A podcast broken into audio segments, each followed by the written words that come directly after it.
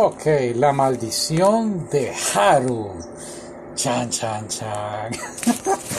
no, no, no, no es una maldición de esas de.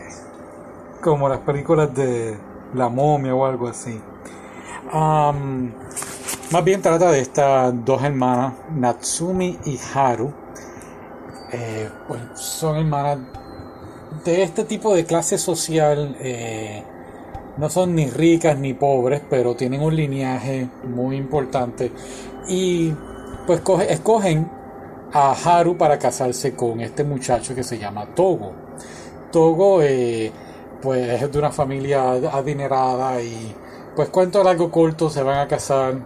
Es un matrimonio arreglado y lamentablemente Haru muere. Lo más interesante de todo es que entonces pues Natsumi, su hermana mayor, termina entonces pues saliendo con Togo. Pero no... Mm, es más bien, ella quiere pues ver a dónde Togo llevaba a su hermana a las citas. Empiezan a saliendo así, ¿no? Quizás pues en la forma en que yo lo vi mm, era como que pues los dos mutuamente ayudándose a, sobresalir eh, este, lamentable evento que, que sucedió entre ambos. Y pues obviamente se empiezan a enamorar, se gustan, ¿no?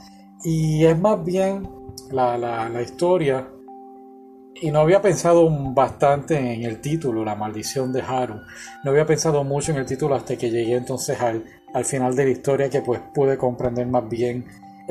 Creo que al final, últimos dos últimos capítulos que entonces eh, eh, pues se concentran más en la maldición, por decirlo así.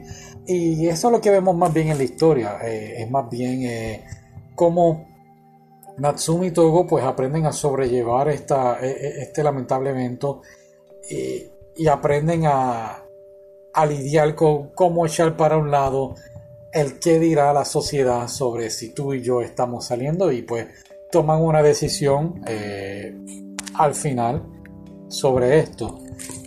A mí realmente me, gustó, es una historia bastante corta, creo que son 360 páginas y es un manga, ¿sabes? Es un manga que lees bastante rápido. Eh, es uno de los mangas que pues había leído, había traído a conversación en uno de los, creo que fue la revista Otaku USA de este mes y pues dije, me la paso prometiendo de que lo voy a leer y lo voy a leer y nunca lo leo y pues por fin la compré y lo leí.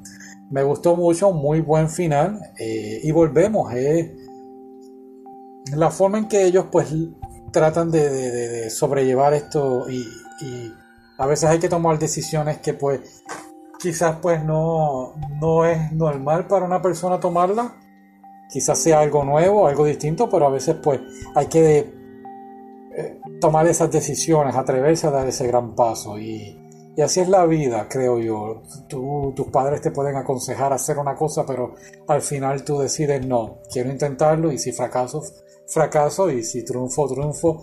Y creo que ese es el mensaje de este, este manga, que estoy seguro que será un anime en el futuro, así que estaremos pendientes, ¿ok? Así que cómpralo y o búscalo y déjame saber qué opinas. Gracias, bye.